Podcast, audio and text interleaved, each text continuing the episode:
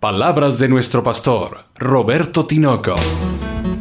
Detrás de toda confusión existe un proyecto sin Dios.